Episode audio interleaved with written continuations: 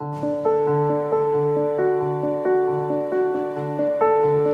Santo Evangelio según San Lucas. El ángel Gabriel fue enviado por Dios a una ciudad de Galilea llamada Nazaret, a una virgen desposada con un varón de la estirpe de David, llamado José. La virgen se llamaba María. Entró el ángel a donde ella estaba y le dijo, Alégrate llena de gracia, el Señor está contigo. Al oír esas palabras, ella se preocupó mucho y se preguntaba qué querría decir semejante saludo. El ángel le dijo, No temas, María, porque has hallado gracia ante Dios. Vas a concebir y a dar a luz un hijo y le pondrás por nombre Jesús. Él será grande y será llamado Hijo del Altísimo. El Señor Dios le dará el trono de David, su padre, y él reinará sobre la casa de Jacob por los siglos y su reinado no tendrá fin. María le dijo entonces al ángel, ¿Cómo podrá hacer esto, puesto que yo permanezco virgen? El ángel le contestó, El Espíritu Santo descenderá sobre ti, y el poder del Altísimo te cubrirá con su sombra.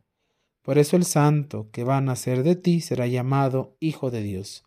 Ahí tienes a tu pariente Isabel, que a pesar de su vejez, ha concebido un hijo y ya va en el sexto mes la que llamaban estéril, porque no hay nada imposible para Dios.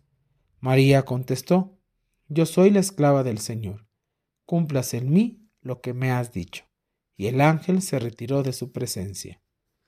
Palabra del Señor. Un saludo hermanos, hermanas. En este miércoles 20 de diciembre, el Señor nos habla a través de su palabra en estas ferias mayores. Estamos acercándonos a la Navidad. La lectura de hoy aparece luego del anuncio del nacimiento del Bautista. Hay numerosos paralelismos entre ambos textos, como el que escuchábamos ayer, de el anuncio del nacimiento de San Juan Bautista. Pero también las diferencias son notables. Allá el escenario es el templo de Jerusalén, aquí una aldea insignificante de Galilea. Allá el ángel se dirige a un sacerdote, aquí a una mujer desconocida. Allá se anuncia el nacimiento de alguien que tendrá el papel de Elías. Aquí se da a conocer la decisión divina de enviar el mensaje esperado.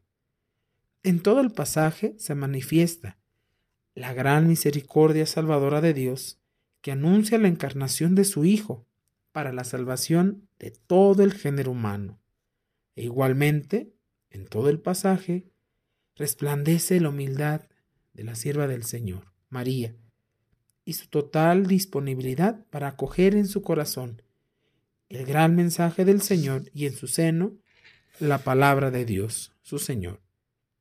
En el Hijo que le nacerá, María ve plasmada la intención del Señor, la intención de hacer en ella la palabra que Dios quiere.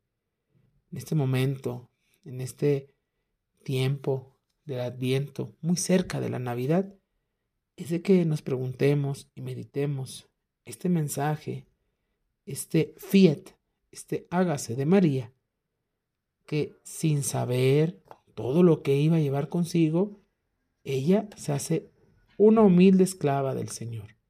¿Qué tanto estamos dispuestos nosotros a atender la palabra de Dios y ponerla en práctica en nuestras vidas?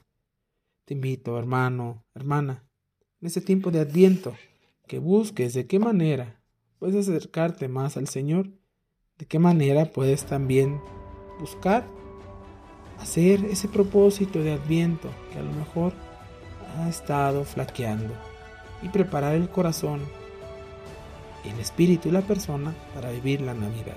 Esto es Jesús para Milenias. Tengas una muy buena noche y que Dios te bendiga.